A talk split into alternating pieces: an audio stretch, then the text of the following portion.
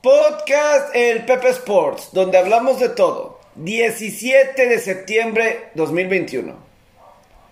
Hola, ¿cómo están? Bienvenidos, es un gusto saludarlos. Aquí estamos ya para platicar de lo que fue todo lo que sucedió el jueves alrededor de los deportes. Inició la semana 2 con el triunfo de Washington sobre los gigantes 30 a 29. Eh, juego que otra vez juego en prime time y resulta ser un muy buen partido, muy buen partido de fútbol americano. Y pues vaya que sí nos dio mucho, nos va a dar mucho tema de qué platicar porque pues esta división este de la conferencia nacional, el año pasado cuando nos ponían juegos en horario estelar eran juegos malos de ellos. Pero ayer resultó ser un gran, gran, un gran partido, un gran partido que se definió pues al mero, mero final con este gol de campo de Dustin Hawkins de 30 a 29 que terminaron este, por vencer, que se necesitó eh, dos goles de campo, eh, dos intentos para que se concretara, ya que pues hubo, este, ya que pues desafortunadamente para la causa de los gigantes, pues cometieron un offside, un offside defensivo, y le dieron otra oportunidad más a Washington de poder ganar el partido. Yo siento que este juego lo perdió los gigantes. Honestamente, yo sí creo que dejaron ir el partido. Dejaron ir el partido eh, gigantes. Creo que ellos estaban controlando el partido. Ellos estaban eh, manejando la situación de los partidos del encuentro. Eh, sin embargo, hubo demasiados puntos que fueron, que, desperdiciaron, que no aprovecharon. No anotó gigantes la cantidad de puntos que debieron de haber anotado para como estaban jugando. No, no lo hicieron, no lo hicieron. Estamos hablando de que en la primera mitad, ay, y además cometieron algunos errores que se convirtieron en puntos de Washington y errores no forzados. Una cosa, errores que te provoquen el rival, pero errores no forzados. Porque incluso en la primera mitad, Gigantes anota primero, ¿ok? Y Washington te empata. Pero los Gigantes de Nueva York llegaron a tener un par de jugadas. Un par de jugadas, por ejemplo. Tuvieron un touchdown en su segundo drive. Pero hubo un castigo tuvieron que repetir la jugada. Tuvieron que repetir la jugada y solamente consiguieron un gol de campo. 10 a 7. Todavía hubo otra serie más adelante y lo mismo. Todavía hubo una serie más adelante en el que Daniel Jones, el mariscal de campo de Gigantes, consigue un touchdown por tierra y de cualquier manera este castigo y otra vez para atrás. No consiguen el touchdown y se tienen que conformar con un gol de campo. Entonces ahí han dejado ir 8 puntos. Luego más adelante tienes un pase largo, largo, largo, largo, pase profundo que completan. Eh, este, perdón, una jugada donde parecía que era touchdown en el cuarto cuarto un pase que parecía que iba a ser anotación, pero se le cae de las manos al receptor, a Darius Layton. Y fue desafortunado porque fue un buen partido de Daniel Jones, que ese ha sido, eh, pues como que el tema principal, ¿no? Ese ha sido, eh, o sea, realmente eso es lo que ha perjudicado por mucho, mucho tiempo a, eh, a Gigantes. Que si Daniel Jones eso no es pero se siente como si estuviera demasiado solo Daniel Jones hoy en la ofensiva de Gigantes. Así, em, sin un día, un, día no es la línea ofensiva, otro día es que no tiene corredores, le caen pases a los receptores, a veces es el mismo Daniel Jones con 30 balones sueltos que han perdido. Ayer no tuvo ningún turnover, ayer no provocó ninguna pérdida de balón, eh, no tuvo ninguna pérdida de balón Daniel Jones y de cualquier manera, de cualquier manera logró hacer este Y de cualquier manera no fue suficiente para ganar el partido el caso de Daniel Jones. Con todo eso, no, no lo fue. No fue suficiente para que sacaran el triunfo y consiguiera la, la victoria. Y eso sí es algo así como que tú dices, este, pobre Daniel Jones, que incluso ahorita me apareció una estadística en Instagram sobre Daniel Jones que tiene récord de 0 y 6 en sus primeros 6 partidos en primetime. 0 y 6. Es que los gigantes no han ganado un partido en jueves por la noche desde el 2016. 2016. Aunque también, por ejemplo, ayer si apostaste gigantes con la línea, ganaste. Porque la línea estaba como en 3 y medio, 4. Y la diferencia fue solamente un punto. Entonces, si apostaste gigantes con la línea, de cualquier manera ganaste. ¿no? Pero sí se hicieron las altas. Todo el mundo tenía bajas. Todo el mundo tenía las bajas en ese partido. Eh, menos Opus. Menos Opus. Era el único que yo vi que no tenía eh, las altas. Eh, que no, sí, era el único que tenía altas en ese juego. Los demás eran bajas, bajas, bajas. Y Opus tenía altas en ese partido. Y, digo, que esto es un punto interesante porque yo sentía que la defensiva de alguna forma de Gigantes y Washington pues no, no está jugando su mejor. Van dos semanas y ninguna defensiva ha jugado como nos acostumbraron el año pasado a hacer defensivas top 10. Las dos eran defensivas top 10 el año pasado. Sin embargo, pues eso no lo habían demostrado. O sea, en estos primeros dos partidos. Que la primera puedes decir, o sea, lo que quieras, y luego la segunda, semana corta. Pero van dos semanas y nos han visto eh, tan bien, tan bien. Y, y, yo sí creo, yo sí creo que cuando veo lo que está tratando de hacer eh, Gigantes y Washington en la defensiva, no es en dos semanas lo que se esperaba. Pero sí, eh, pues ambos corebacks se vieron bien. Pero veíamos a todas las estadísticas te marcaban bajas, bajas. No sé, los últimos juegos de gigantes, como 6, 7 habían sido bajas. Los últimos 7, 8 tantos juegos de Washington habían sido bajas. En fin, todo bajas. Todo, todo así como que, que bajas. Pero pues realmente tú sí dices de que, oye, pues, ¿cuál es la, la situación? Pero en la cuestión de, por ejemplo, de gigantes, el año pasado James Bradbury fue de los mejores esquineros de toda, de toda la NFL y se ganó un lugar en el Pro Bowl, ser seleccionado al Pro Bowl el año pasado James Bradbury. Sin embargo, en este arranque de temporada no ha sido bueno para James Bradbury. Estamos hablando de alguien que en el primer juego contra Teddy Bridgewater y los Broncos permitió como 6 pases completos para 6 de 7. 6 pases completos de 7 intentos para no sé cuántas yardas, bastantes. Y ahora Terry McLaughlin, el receptor número 1 de Washington. 11 recepciones, 107 yardas y una anotación. Y muchos con Bradbury ahí encima. Tuvo una intercepción Bradbury, que, que pues lo anticipó bien, ¿verdad? Estuvo en el lugar correcto en el momento indicado, ¿verdad? Eh, pero ahí fue más una confusión. creo que el mismo McLaughlin con, el, con Taylor Hennick, el mariscal de campo. Como ahí va pasando un linebacker de gigantes y realmente estorbó McLaughlin para que llegara a ese punto. Y estaba eh, ahí el mismo. Ah, como se me fue la onda del esquina de James Bradbury, perdón, James Bradbury, que se metió ahí para hacer la intercepción, pero sí ha estado batallando, sí ha estado batallando.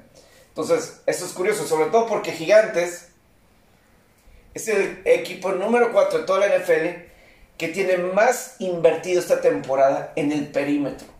De toda la NFL, están como número 4. Y en dos semanas, no ha sido lo esperado.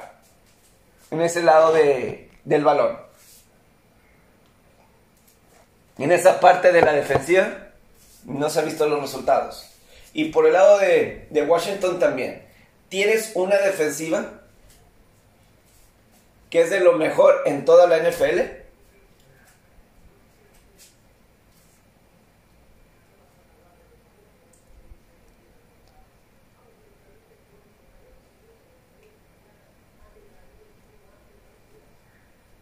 Una disculpa, es que quería estornudar.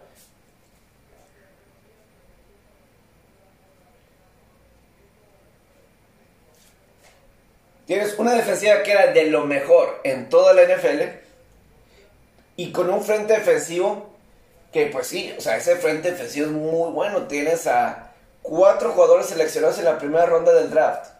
Chase Young, Montesuet, Jonathan Allen. Y de cualquier manera, Cargadores les pudo mover bastante bien el balón, convirtiendo terceras oportunidades. Y ayer Gigantes le estuvo moviendo, moviendo el balón. Y realmente Chase Young fue el único que creo que pues no ha desilusionado. En el contra Gigantes, creo que era el más constante presionando y tacleando a lo que fuera. Siempre estaba ahí, siempre estaba ahí en la... Sí, o sea, era quien estaba constantemente enfadando e interrumpiendo la ofensiva de Gigantes. Pero fuera de ahí, la defensiva de Washington, dos semanas, no ha sido lo suficiente. Ellos podrían estar acarreando, realmente, podrían estar acarreando la defensiva de Washington. Y pues no, esa es la expectativa. Y que Taylor Haneke no tenga que hacer tanto. Es un coreback no, es un coreback nuevo, el caso de Taylor Haneke. Que por más que se ha visto bien, pero tú piensas, con que jugara ayer, la actuación de Haneke ayer debió de haber sido suficiente para ganar el partido. Que pues sí, ganaron el juego, pero ganaron por los errores de la defensiva, del equipo en general de Gigantes. Que yo creo que más bien voy a regresar a ese punto. O sea, como que aquí creo que Joe Josh en su primera temporada con Gigantes, que fue el año pasado, no estuvo mal. Fue 6 victorias, 10 derrotas, pero creo que cumplió con las expectativas. Realmente siento que sí cumplieron con las expectativas ese... Sí, o sea, yo sí, sinceramente sí creo que cumplieron con las expectativas. A, lo mejor mucho porque pues estaba, estaban en reconstrucción los gigantes. Y ganaron seis partidos, perdieron 10 y tú dices, y cerraron bien la temporada los gigantes, cerraron bien. Pero aquí estas dos derrotas, el problema es que han sido muchos errores que honestamente yo creo que esto viene desde arriba, desde el cocheo. Pases que se le caen a los receptores, castigos en momentos claves, no saber en qué momento... O sea, no saber en qué momento retar una jugada que les costó un tiempo fuera contra Denver. Y en esos momentos precisos, si se, si se repite y repite, repite todo eso, eso quiere decir que es cuestión. Eso quiere decir que es cuestión del head coach porque no están cuidando esos detalles. Y eso últimamente es del entrenador en jefe. Y esos errores les costó y les costó fuerte, les costó grande a este equipo de, gigantes ayer.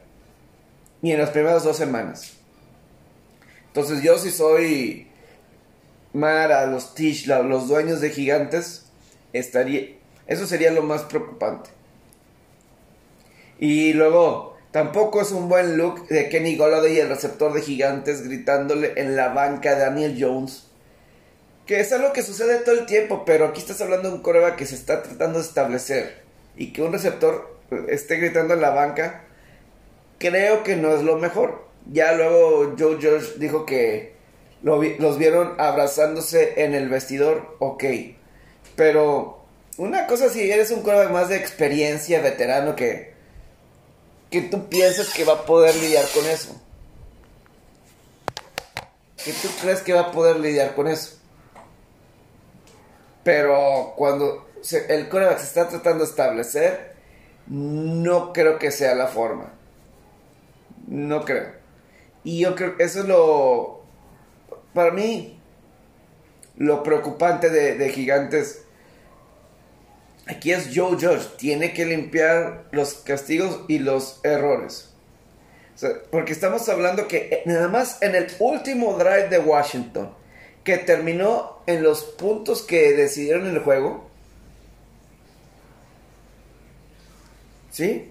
En eso que terminaron definiendo el juego, hubo dos offsides defensivos. Dos.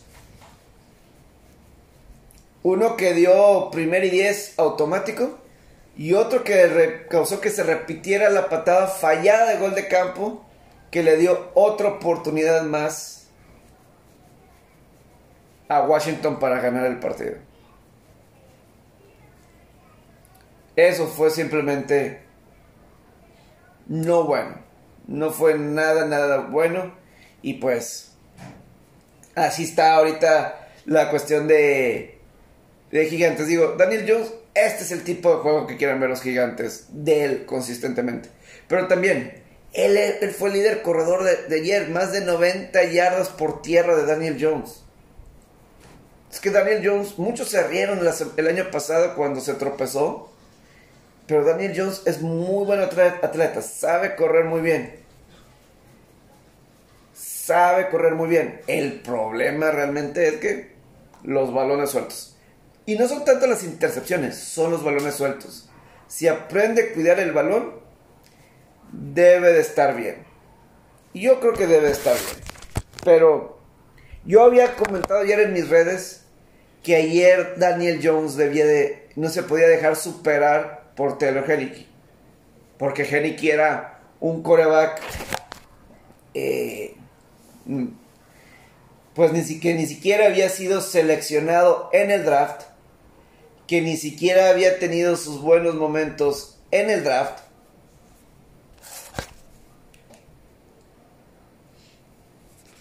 O sea, ni siquiera había tenido esos buenos momentos en, en un draft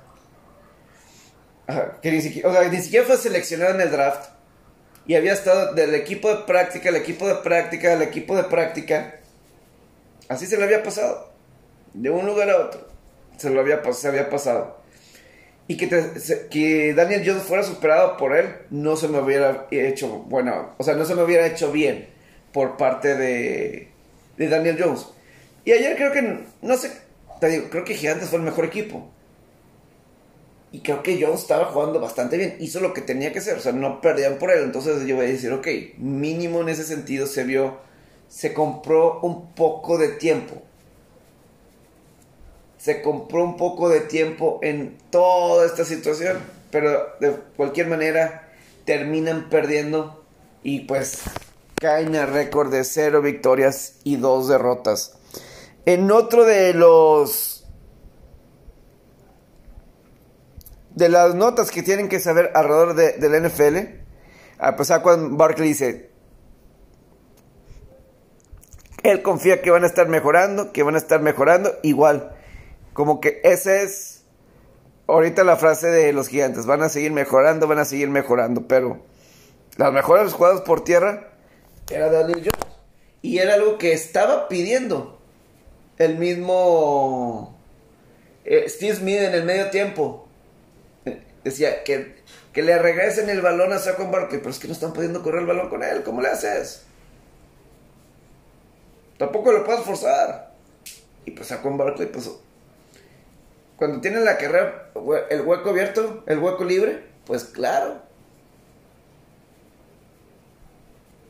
Pues, pues claro que es fenomenal. Pero ese no ha sido el caso. Ese no ha sido el caso con Saquon Barkley. Entonces, pues esto fue como lo que sucedió, lo más importante de, de este partido de gigantes contra Washington. Washington se pone 1-1 y 0-0-2 se ponen los gigantes de Nueva York. Por cierto, ayer dieron a conocer que los potros de Indianápolis van a estar en el primer Hard Knocks en temporada regular en la historia. Normalmente Hard Knocks es este programa reality en la pretemporada que por 20 años lo han estado realizando. Pero ahora los Colts van a estar en un Hard Knocks de temporada regular a partir de noviembre. Será a partir de noviembre cuando estará el, el programa de Hard Knocks con los Potos de Indianapolis. Seguirán a Frank Reich, el coach de los Colts, Carson Wentz. A ver, y qué bueno que los Colts lo acepten, porque muchas veces los equipos, no, no quiero que me graben, no quiero que me graben, es distracción. No, van a poner nada negativo del equipo, y no van a poner nada que perjudique a la franquicia. Es la verdad, no van a hacer nada, nada de eso. Pero bueno, es parte de lo que se ha, se ha dado en estos últimos 24 horas sobre la NFL, eh, pues en lo que ya empezó la semana 2 de la NFL. Siento que he hablado mucho de fútbol americano y no he hablado de otros deportes y vaya que sí hay cosas importantes, interesantes que hablar de otros deportes y otros temas, no solamente fútbol americano. Y sí quiero platicarles, eh, por ejemplo, ahorita el béisbol está genial, me encanta esta temporada de grandes ligas, me encanta, me encanta, es viernes, es viernes, pero vaya que sí hay muchos temas de qué platicar de otros deportes. Por ejemplo, ahorita eh, el béisbol de las grandes ligas, pues estamos a poquito más de dos semanas de que termine la temporada regular. De este domingo al que sigue son dos semanas de temporada regular. Y están ahorita en un momento, los Yankees de Nueva York. Ahorita los Yankees estarían fuera. Ahorita como están las situaciones en las grandes ligas, lo más interesante son la lucha por los comodines. Porque creo que Gigantes y Dodgers pues es la división que está en la pelea. Y a lo mejor, a lo mejor, la este de la Nacional. Con los Bravos y los Phillies. Los Mets, creo que nada.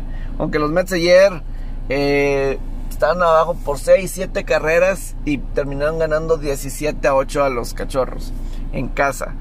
Pero realmente cuando veo, o sea, lo que le pasó a los Yankees, eh, ganaron 2 de 3 en esta serie que tuvieron contra los Orioles, la última serie que tuvieron contra los Orioles de Baltimore. Posiblemente el peor equipo de todas las grandes ligas, o mínimo de la Liga Americana. Sea, puedes hacer un argumento de que sí son los peores en estos momentos. Pero cuando veo a esta liga americana, por ejemplo, y, veo a los Yankees. Tuvieron récord de 11 victorias y 8 derrotas en contra de, de Baltimore. Muy diferente de hace dos años, donde simplemente Yankees dominó, dominó por completo Baltimore. ¿Se acuerdan Gleyber Torres que conectaba y conectaba cuadrangulares cada vez que se enfrentaba a los Orioles? Era uno tras otro, tras otro. Este, hasta le hicieron clip en la página de mlb.tv. Pero ahora fueron 11 y 8. Que uno dice, ah, pues no está mal. No está mal. Pero vemos la diferencia con otros, con otros, este, sí, con los otros equipos dentro de la división, por ejemplo, el puro Tampa, el puro Tampa Bay. Tampa Bay contra Baltimore el récord fue de 18 y 1. Tampa Bay le ganó 18 de 19 partidos a Baltimore, a los Orioles. Entonces, ok, luego le agregamos, luego Toronto nos tuvo eh, es que estoy buscando la estadística. Quiero encontrar aquí. Por aquí voy a encontrar la estadística. Ándale, voy a llegar, voy a llegar a eso. Aquí está. Yankees contra Baltimore, récord de 11-8. Boston 9 y 14. Evidentemente todavía quedan varias series entre Boston y Orioles. Son 19 juegos por contra los equipos de tu división. Contra cada equipo de tu división son 19. Baltimore tiene, Boston tiene 13 contra Baltimore, es decir, todavía quedan 6 partidos. Eh, Toronto está 5 y 11, todavía debe quedar una serie por ahí. Y, Tampa ya quedó 1 y 18. Entonces, pero este récord de 8 y 11, pues obviamente no es bueno. Y luego si lo consideras, que Baltimore en su temporada tienen cuatro victorias en extra innings. Cuatro de los Orioles. En toda, en toda la temporada regular, Baltimore tiene cuatro victorias en extra innings. Tres de esas victorias contra los Yankees, incluyendo la de anoche. Incluyendo la de anoche.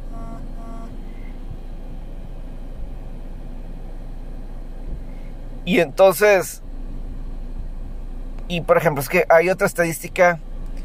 Ah, por ejemplo, los Orioles tienen 12 victorias en partidos que se han decidido por una carrera. ¿Ok? 12 victorias que se han decidido por una carrera. 5 de esas victorias, de esas 12, contra los Yankees. Contra nadie más tiene más de uno, los Orioles. Es decir, la mayoría de estos juegos que ganó Baltimore fueron por una carrera u otra. Y Yankees no aprovechó para ganarlo. No, y todavía dos noches antes, la noche del miércoles, Yankees tenía la oportunidad, o sea, Baltimore tomó la ventaja en la baja de la octava entrada con un cuadrangular. Yankees con un batazo de Brett Garner ganaron. Con un batazo de Brett, no ganaron, pero empataron. Con un batazo de Brett Garner empataron y tomaron la ventaja, tomaron la, la ventaja y ya Baltimore ya no pudo hacer nada en la baja de la novena. Y todo esto se pone para lo que debe ser una muy buena fin de semana. Mira, ahorita la tabla de posiciones para el comodín está 82 victorias, 64 derrotas Toronto, 83 victorias, 65 derrotas Boston, Yankees 82 victorias, 65 derrotas, Atlético 79-67 y Marineros de Seattle 78-68. Yo creo que de aquí, yo creo que está entre los equipos del este de la, de la americana. Dos de los tres van a hacer el comodín. Y ya, yo no sé si a Atléticos les vaya a alcanzar. Y son tres juegos y queda un poquito de dos semanas. Es posible, es posible. O sea, si se arracha los Atléticos, puede ser. Es más, vamos a ver los calendarios de los equipos restantes. ¿Ok? De los equipos restantes. A ver qué tal. Eh, vámonos primero por quién está arriba. Toronto. Ahorita, que sería el juego de comodín sería en Toronto. Le queda. Juegan este fin de semana contra los mellizos de Minnesota. En casa. Esto es. Pues en el papel deben de aprovechar, ¿no? Luego visitan a Tampa y a Minnesota. Otra vez. Entonces, la serie complicada contra Tampa. En Tampa. Acaban de ganarle dos de los tres jugando en casa contra Tampa. Ahora Toronto les toca visitar a Tampa. Eh, y luego visitan a Minnesota la próxima semana para cerrar eh, la última semana recibiendo a los Yankees, que los barrieron hace poco. Los barrieron en Nueva York. Esa serie de, de Toronto y Yankees es en Toronto. Y cierran contra Baltimore. Es decir, la siguiente semana van a estar de visitante. Toda la semana. La que sigue Toronto en Tampa y en Minnesota. Luego cierran recibiendo a Yankees y Baltimore. Así van a cerrar ellos la temporada. Vamos con Boston. Ellos vienen de ganarle 2 de 3 a, los marineros. Ahora tienen este fin de semana 3 contra los Orioles en casa. 2 contra los Mets la próxima semana. Serie 3 contra Baltimore y dos juegos rápidos contra Mets en casa. Empiezan ahorita una... Con este fin de semana son 8 juegos en casa de Boston, en Fenway. 3 contra Baltimore, 2 Mets y 3 Yankees. Ahorita, pues Mets y Yankees están peleando postemporada. Pero pues ese es el calendario. Y luego cierran visitando Baltimore y visitando los Nacionales de Washington. la última semana no está tan complicada la última semana. Después de Orioles, los juegos contra Mets y Yankees, esos van a ser los buenos. Esos van a ser los, los buenos. Vámonos con los Yankees. Este fin de semana Yankees reciben a los indios de Cleveland. Tienen seis juegos, en teoría a modo. Los indios de Cleveland y los Rangers de Texas. Están ahí cada uno. Que se me hace a mí intrigante. O sea, los indios y los Rangers. Creo que ahí puede ser eh, juegos interesantes. Que deben de aprovechar. Aunque los Rangers ahí andan. De repente si sacan uno o dos partidos. Yo creo que de aquí. De estos seis juegos. Yo voy Yankees con. Voy a ser bueno con. De estos seis, ganan cuatro. Ganan cuatro. No creo que más, pero cuatro. Creo que pueden aprovechar más la serie contra Indios que contra Rangers. Rangers me gusta un poquito más cómo está jugando. Luego, que se cierren después de eso. O sea, a partir del siguiente fin de semana. Y lo tienen que aprovechar esta serie de Indios y Rangers. Porque le estoy bajando aquí en mi teléfono. Y veo el cierre de temporada. Visitan a los Red Sox, visitan a Toronto y reciben a Tampa para cerrar la temporada. Esas últimas tres series en Boston, en Toronto y reciben a Tampa para terminar la temporada. Más vale que los Yankees aprovechen esta parte, porque de lo contrario, se va a definir quién va a tener mejor récord en estas tres semanas entre estos tres equipos. Y digo, y para no, y para no hacerlos de menos, vamos con los Atléticos. Nada más por nomás, vamos a ver. Visitan a los Angelinos este fin de semana. Luego serie de cuatro juegos contra los Marineros. Es posiblemente que uno de ellos se elimine. En esta serie de cuatro juegos a partir del lunes. Entre los Atléticos y los Marineros. Probablemente hay uno de los dos, o a lo mejor se neutralizan, de que dividen y pues nada para, nada para nadie. Es que, sí, o sea, los Atléticos tienen un calendario bien complicado. Son estos tres juegos contra los Angelinos. Deben de aprovechar. Deben de aprovechar. Pero fuera de ahí es, primera serie de cuatro juegos recibiendo a los Marineros. Cuatro recibiendo a los Marineros. Luego tres recibiendo a los Astros. Tres partidos recibiendo a los Astros. Luego visitan a los Marineros el 27, 28 y 29 de septiembre. Y cierran en casa, no, cierran de visitante ante los Astros. Es decir, es los Angelinos y después de ahí todos Marineros y Astros. Equipos que están arriba de ellos. Digo, los Astros van a ganar esa división. Pero con los Marineros, a ver si uno de los dos se toma... A ver si uno de los dos domina al otro.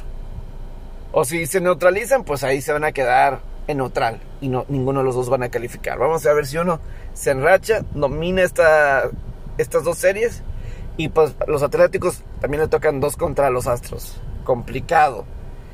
Y mientras que los Marineros, ya vimos parte del calendario, eh, visitan a los Reales de Kansas City. Nada sencillo.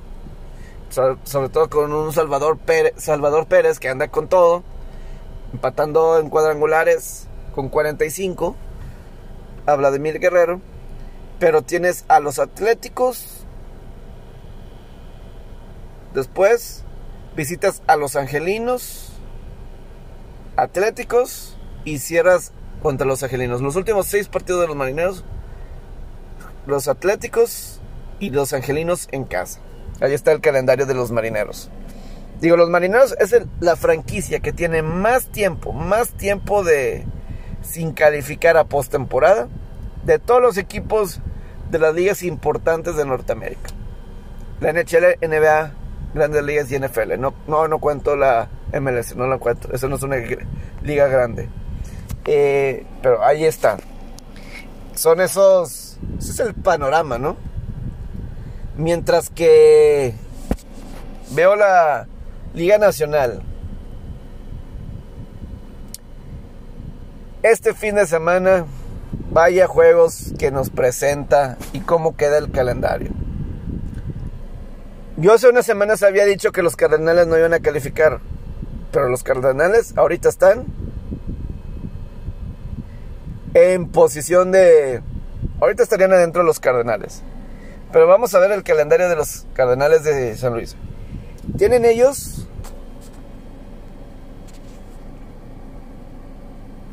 ellos tienen medio juego de ventaja actualmente sobre los padres de San Diego. Y ellos empiezan serie este fin de semana. Los Cardenales y los Padres en San Luis. 7 y cuarto hoy, 6 y cuarto mañana y 1 y cuarto de la tarde mañana, del domingo. La diferencia es medio juego. Vamos a ver cómo sale. Alguien son tres juegos, alguien tiene que ganar la serie. Lo difícil para los Cardenales es que después de aquí tienen cuatro juegos en Milwaukee, el líder de la división. Y es más, todavía les quedan siete juegos contra Milwaukee y seis contra Cachorros. Que Cachorros, pues, yo creo que vas a ganar la mayoría de esos juegos. Pero sí, este fin de semana contra Padres y luego contra los cerveceros esta próxima semana, porque no tienen descanso. Son siete juegos, siete días seguidos. Padres, padres, padres, visitan a Milwaukee, visitan a Milwaukee, visitan a Milwaukee, visitan a Milwaukee. Clave estos siete juegos para los Cardenales. Los padres, para buscar calificar al comodín. Cardenales, luego vienen de dividir la serie contra Gigantes Ahora van a recibir a Gigantes los próximos martes, miércoles y jueves. Luego son cuatro juegos contra los Bravos, incluyendo un juego pendiente. Un juego pendiente. Por juegos pospuesto. Esa serie de los Bravos también va a ser importante para los padres. Y puede ser también para los Bravos. en la cuestión de la división. Y cierran visitando los padres visitan, terminan la última semana series en Los Ángeles contra Dodgers y contra Gigantes en San Francisco. Nada fácil, no hay ningún respiro. Todos son equipos de los padres que están buscando estar en playoff o que van a estar en playoff. Cardenales, Gigantes, Bravos, Dodgers, Gigantes. Complicado. Y por último, los rojos. Esto es por el comodín. Eh, rescataron uno de tres contra Piratas. Dejaron ir. Habían perdido cuatro juegos seguidos. Solamente están un juego atrás. Pero empiezan este fin de semana recibiendo a los Dodgers. Aquí vienen una racha de. Una racha larga de juegos en casa. Son tres juegos contra Dodgers, tres contra Piratas, cuatro contra Washington antes de que hicieran dos juegos en, contra los White Sox de Chicago y tres en Pittsburgh contra los Piratas. Se viene una parte donde a lo mejor ellos pueden aprovechar que a lo mejor los padres y los cardenales entre ellos se pueden ahí trastabillar y agarrar racha. Claro que la serie de hoy contra que empieza contra los Dodgers nada, nada prometedor. Entonces, eh, pues así es como se presenta ahorita esta postemporada en la nacional. Eh, otro fin de, otra serie, vamos a ver si hay otras series que, que les recomiendo. Así yo ahorita. Eh, Phillies Mets. A mí siempre me encantan estos juegos de la división este. Y sobre todo porque eh, cuando vemos la Liga Nacional, Phillies está tres juegos atrás de, Bravos y los Mets están cinco juegos y medio. aquí obviamente pues es clave los, las series de Philly y Mets. Phillies necesita aprovechar los dos, los dos. Si Phillies gana la serie Mets, se acaba aquí los Mets. Eh, ¿Qué otra serie? Creo que esas son las series a seguir. Bravos contra los Gigantes. Es una oportunidad aquí para los Phillies. Gigantes sabe que tiene que seguir ganando porque perdió los últimos dos contra San Francisco perdió los últimos dos contra Padres. Entonces la diferencia en la división es solamente uno. De Gigantes y Dodgers es solamente uno. Entonces, eso es algo que tienen que, cuidar. Eh, entonces, esa serie también importante. Bravos visita a, a, los gigantes. Y gigantes tiene que ganar. Y por eso, Phillies Mets, aquí la oportunidad. Y luego Bravos, pues ya hemos dicho que son la serie contra los padres. Los Phillies aquí pueden aprovechar todavía. Todavía están con posibilidades. Y Bravos viene de perder serie contra los Rockies. O una serie medio inestable contra los Rockies. Entonces, eh, todavía no está definida esa división. Yo creo que Bravos va a ganarla, pero Gigantes, después de esos dos que perdieron contra los padres, la diferencia es solamente uno con Dodgers. Y esa diferencia de división. A mí me agradó cuando en días consecutivos Gigantes y Dodgers aseguraron su lugar en postemporada. En días consecutivos. En días seguidos. Y Gigantes hizo toda una fiesta, fotos y todo. Y Dodgers, Justin Turner, ni sabíamos que, que, que podíamos clasificar hoy el día que Dodgers aseguró la división contra, eh, aseguró playoff contra, contra Arizona, Diamondbacks. Pero a mí me agradó porque, bien contrastante. Yo la verdad, yo no festejaría el amarrar el playoff, el comodín, porque es solamente un juego. El playoff real es las series divisionales. Ahí sí ya, ya aseguraste. Yo creo que este debería ser el festejo de los gigantes. Pero solamente un juego de diferencia. Hay que recordar que si Dodgers y Gigantes terminan empatados, tienen que ir a un juego de desempate para definir quién gana la división y quién no. Si hay un juego de desempate sería en San Francisco, porque San Francisco ganó la serie de temporada. Entonces, ahí está. Es todo por el momento. También en el colegial hay tres partidos. Tres partidos este fin de semana entre equipos ranqueados. Alabama contra Florida, 1 contra 11. Auburn 22 contra el número 10 Penn State y el número 19 Arizona State contra Brigham Young número 23. La cosa del 10 de Penn State es que James Franklin, el head coach, pues está teniendo que lidiar con rumores de que hay una conexión entre él y el puesto para ser head coach de los Troyanos del sur de California. Eso va a estar muy interesante. Pero bueno, mañana, no se nos ha olvidado la previa de apostadores. Mañana, mañana vamos a, a publicar la previa de apostadores. Ojalá que hayan tenido un excelente día. Jueves y que tengan un gran fin de semana. Los esperamos mañana, mañana con la previa de apostadores. Eh, gracias.